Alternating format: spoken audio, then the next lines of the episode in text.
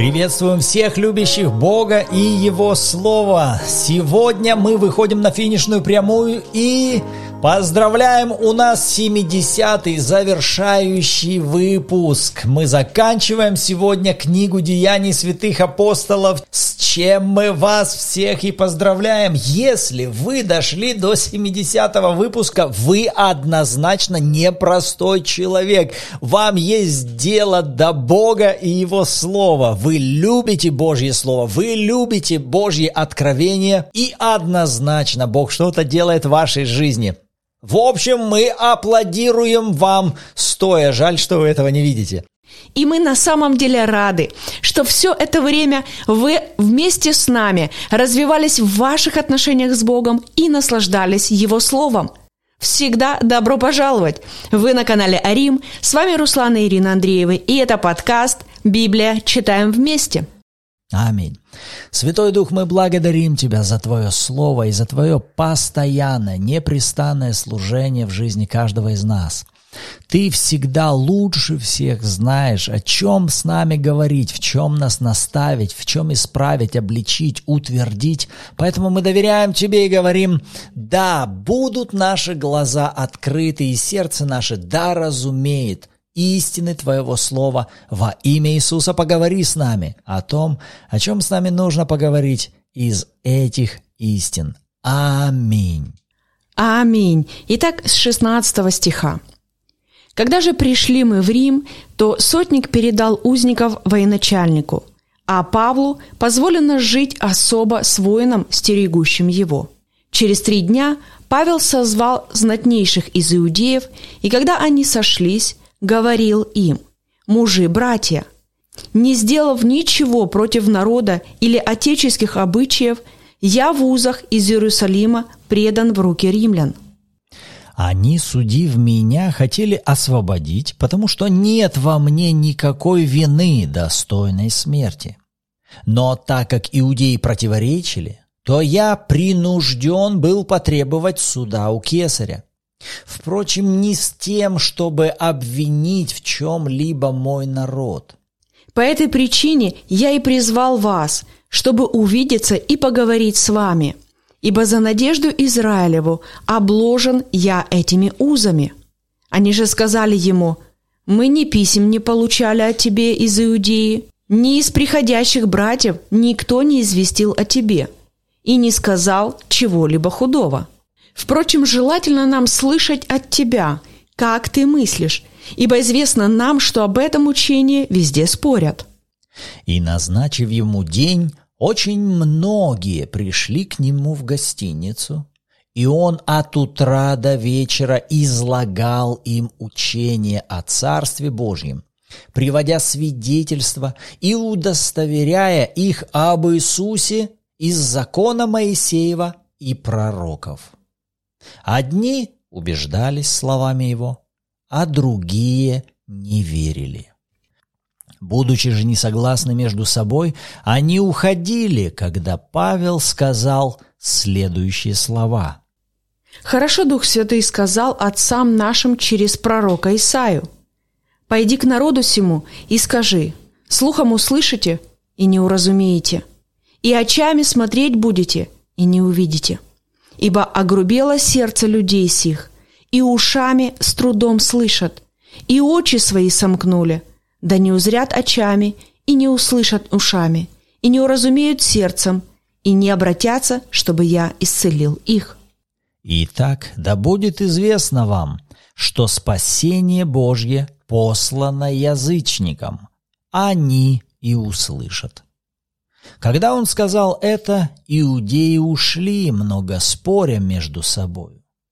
И жил Павел целых два года на своем иждивении и принимал всех приходивших к нему, проповедуя Царствие Божье и уча о Господе Иисусе Христе со всяким дерзновением невозбранно.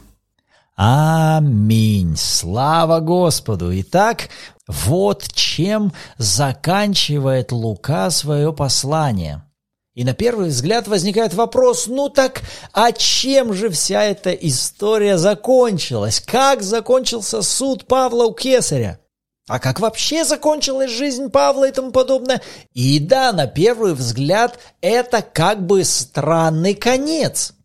И я множество раз уже слышал многих проповедников, которые говорили о книге Деяний, что она не случайно заканчивается именно таким образом. Как будто тем самым Лука хотел дать понять, что деяния Духа Божьего вместе с рожденными свыше святыми, они не прекратились, они еще дальше пишутся и продолжаются. И эта преемственность продолжается из поколения в поколение.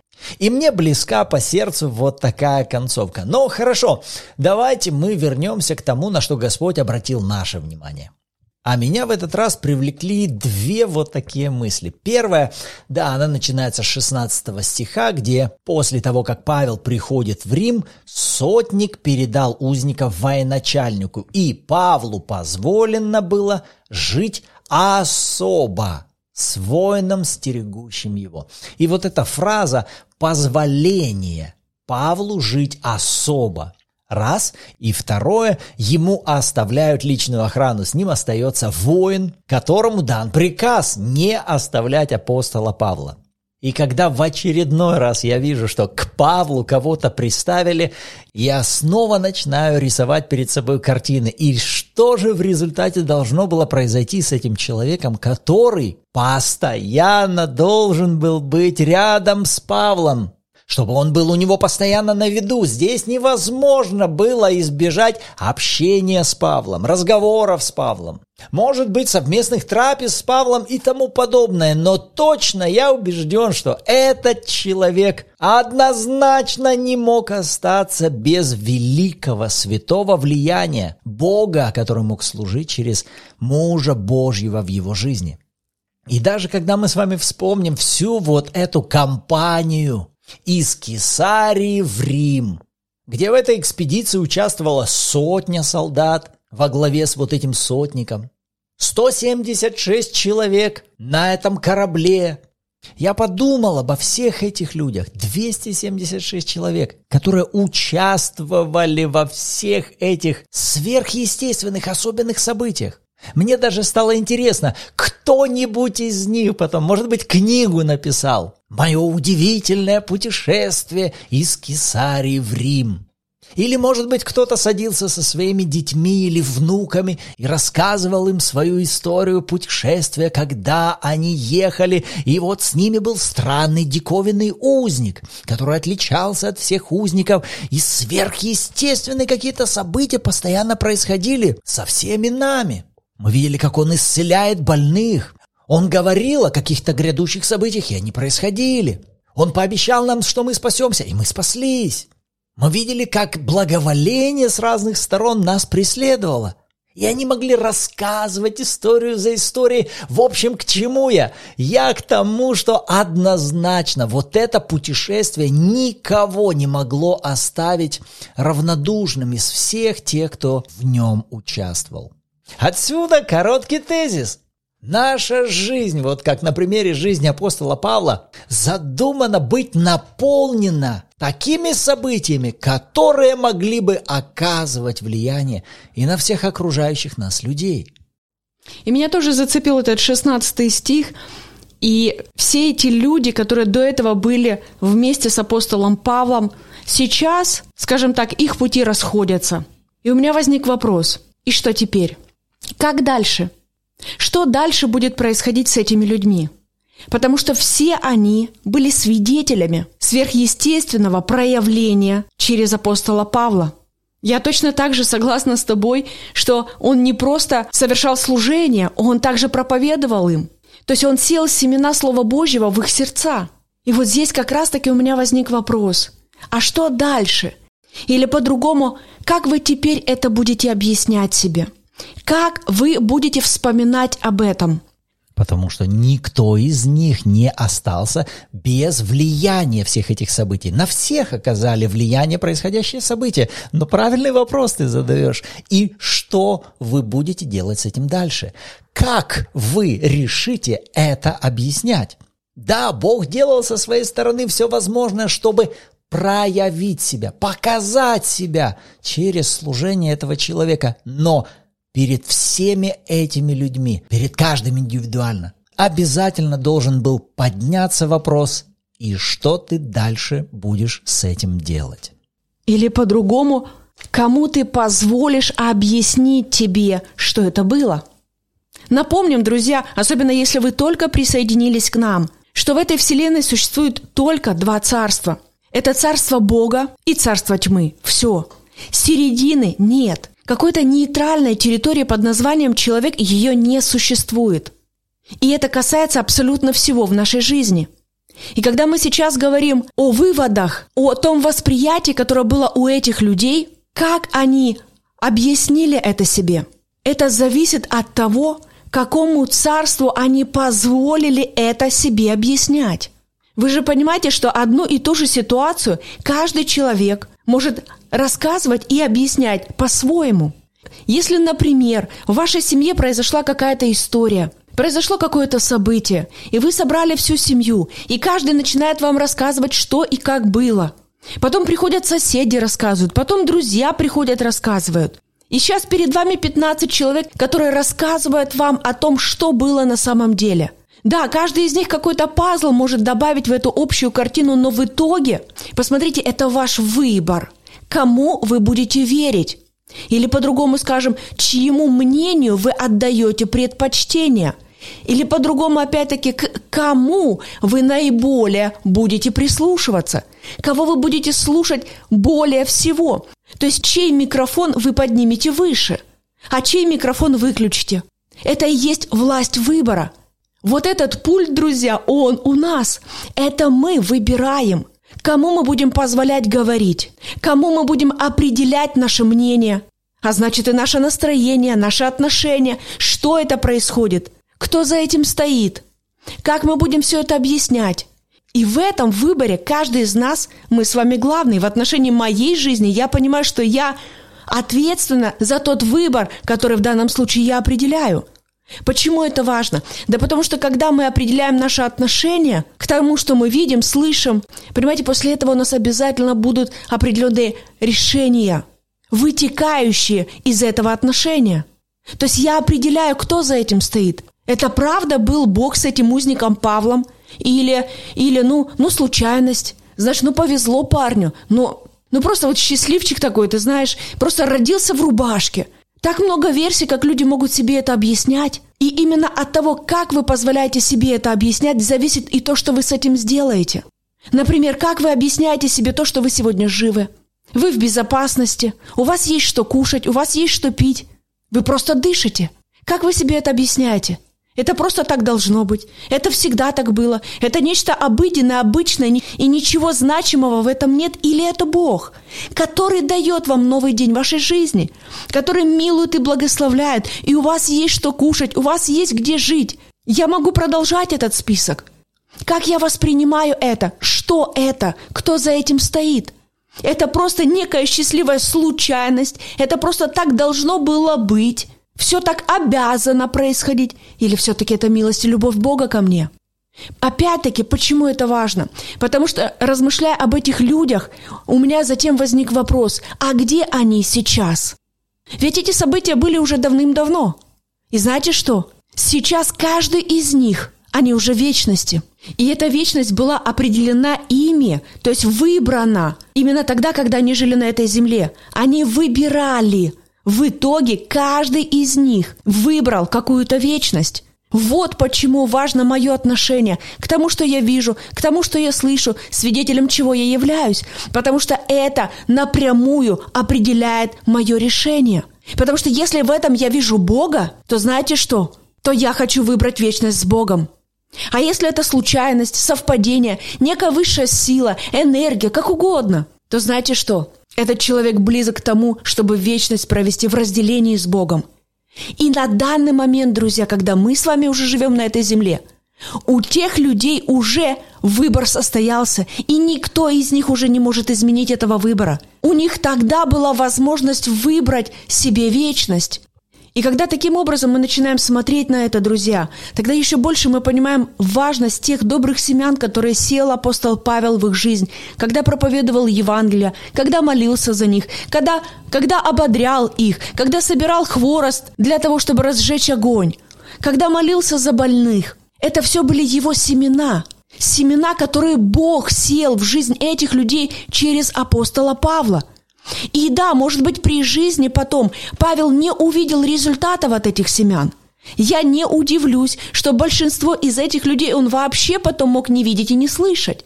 Но это не значит, что семена служения, молитвы и веры, которые он сел об этих людях, что они не нужны были, или что это было зря потраченное время, или что это было бесполезно, это не было никому нужным и так далее. Нет, друзья, когда мы сеем семена, давайте верить и позволять Богу их взращивать.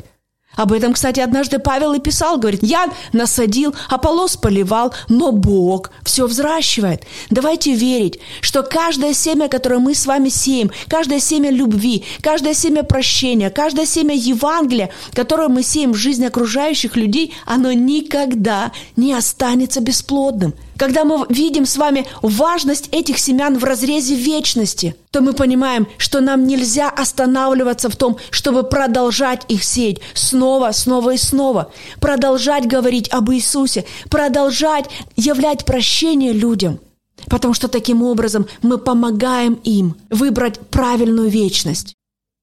И знаешь, я думаю, что на этот выбор также влияет восприятие человеком такого понятия, как воля Божья.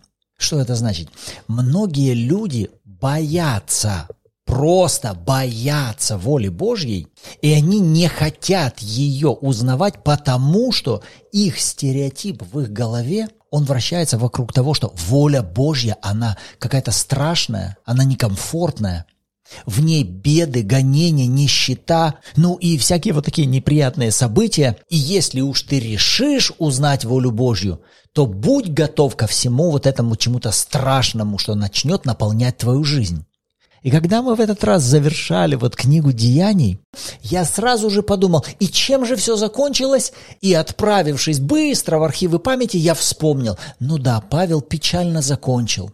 Потом я быстро же вспомнил, ну да, все апостолы закончили страшной мученической смертью. И я вдруг вот здесь остановил себя, и я задался вопросом, а с чего я это взял? Вы скажете, ну это исторические данные. Да, я понимаю. И поэтому всем историкам и всем богословам я не бросаю вызов. И я не оспариваю какие-то исторические данные, но тем не менее я каждому из вас также хотел бы задать точно такой же вопрос. А почему мы с вами решили верить в то, что человек, который отправится следовать в согласии с волей Божьей, обязательно должен будет закончить чем-то страшным и мученическим. В то время, когда, посмотрите, мы с вами вот сейчас читали книгу «Деяний апостолов», мы сейчас видим с вами завершение даже этого путешествия Павла, который вроде бы, находясь под следствием, но мы видим, на нем действует благоволение, он в каком-то особенном покровительстве, о нем заботятся и не препятствуют тому, чтобы к нему приходили и о нем заботились. У него есть охрана, которая защищает его. Он обеспечен. И в конце этой главы мы видим перечисление этих данных. Два года дальше Павел на своем иждивении. То есть у него есть обеспечение для того, чтобы два года оплачивать и свое пропитание, и какую-то крутую гостиницу в столице. Между прочим, в столице это Рим. Это, можно сказать, мировая столица того времени. И Павел может себе позволить принимать, служить, проповедовать. К чему я сейчас это привожу? К тому, что на основании вернейшего пророческого слова Библии мы с вами видим, что Писание представляет нам людей, которые следуют воле Божьей и которых сопровождают славные события. Сопровождает защита, сопровождает обеспечение, сопровождает благоволение, сопровождают чудеса и знамения. Вот как Библия представляет нам жизнь человека, последовавшего за волей Божьей.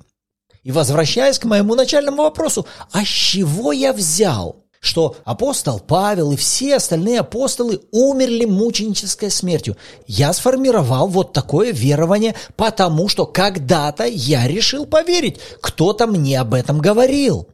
Или я где-то прочитал в каких-то исторических справочниках, что именно вот так. Но повторюсь, это всего лишь справочники.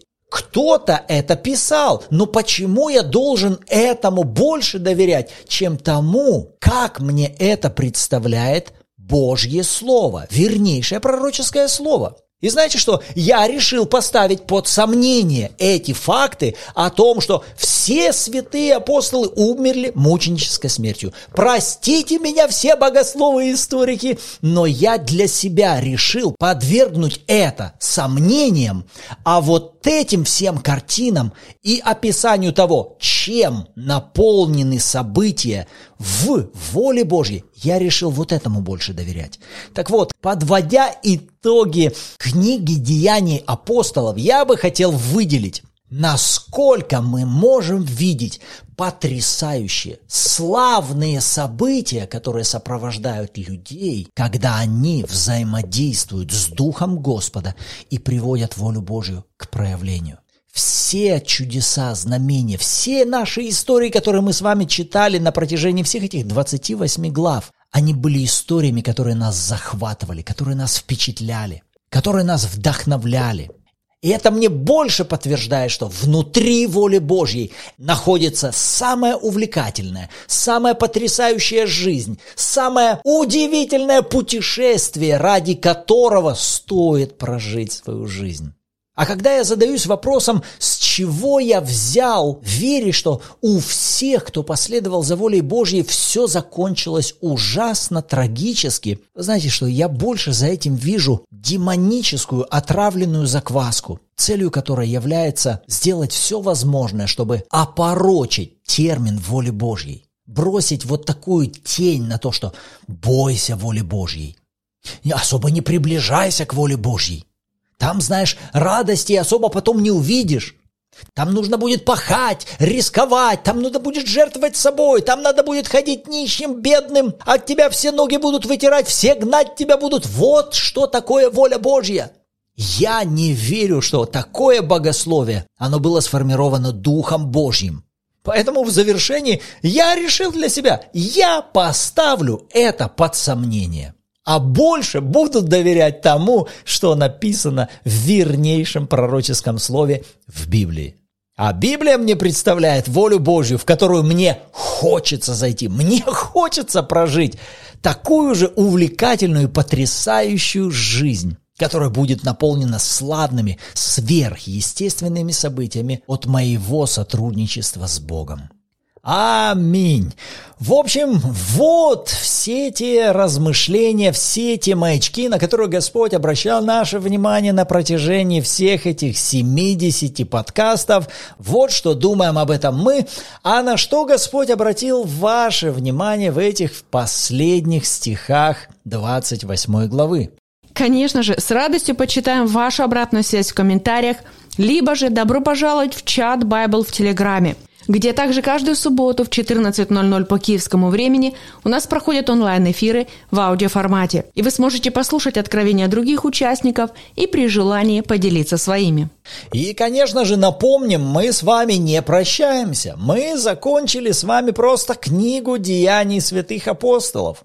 В следующих подкастах мы перейдем какой-то другой книге. Пусть это для вас пока останется загадкой, но мы обязательно продолжим с вами читать Библию вместе. Поэтому оставайтесь с нами, рады будем продолжать наслаждаться этим временем вместе с вами. Поэтому, если вдруг вы еще не подписаны на наш канал или в соцсетях, добро пожаловать, подписывайтесь, чтобы не пропускать свежие выпуски. И также мы благодарны всем друзьям и партнерам служения, вместе с которыми мы проповедуем Евангелие уже во многих разных странах. И благодаря которым вообще все эти выпуски были доступными. И все проекты обучения, которые мы можем проводить параллельно, все это благодаря поддержке наших друзей и партнеров. Поэтому, если кто-то из вас, вы захотите также поддерживать это служение своим даянием, своими финансами, добро пожаловать, вы всегда можете это сделать. Апостол Павел говорил в послании к Галатам, в шестой главе «Наставляемые, делись всяким добром с наставляющим». Не обманывайтесь, Бог поругаем не бывает, что посеет человек, то он и пожнет. Сеющий в плоть от плоти пожнет тление, сеющий в дух от духа пожнет жизнь вечную. Поэтому, если вы захотите участвовать в проектах нашего служения, всю информацию для этого вы сможете найти на сайте служения. Аминь. А на этом нам пора заканчивать, друзья. И давайте поблагодарим Бога в молитве. Отец, во имя Иисуса, мы благодарны Тебе за это время. Спасибо, Святой Дух, что Ты открываешь нам Писание. Ты просвещаешь глаза сердца нашего – Благодарим Тебя, Отец, что глаза наши видят, уши наши слышат, и сердце принимает с радостью и с благодарением все то, чему Ты нас научаешь через это изучение Писания. Мы благодарны Тебе, Отец, что во Христе Иисусе мы новое творение, древнее прошло, теперь все новое. Мы благодарим Тебя за рост, за умножение и продвижение вперед в жизни каждого из нас во имя Иисуса. Аминь. Аминь.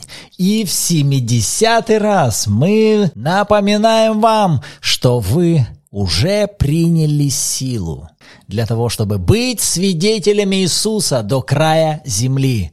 Так что будьте этими свидетелями. Всем благословений. Услышимся в следующих выпусках.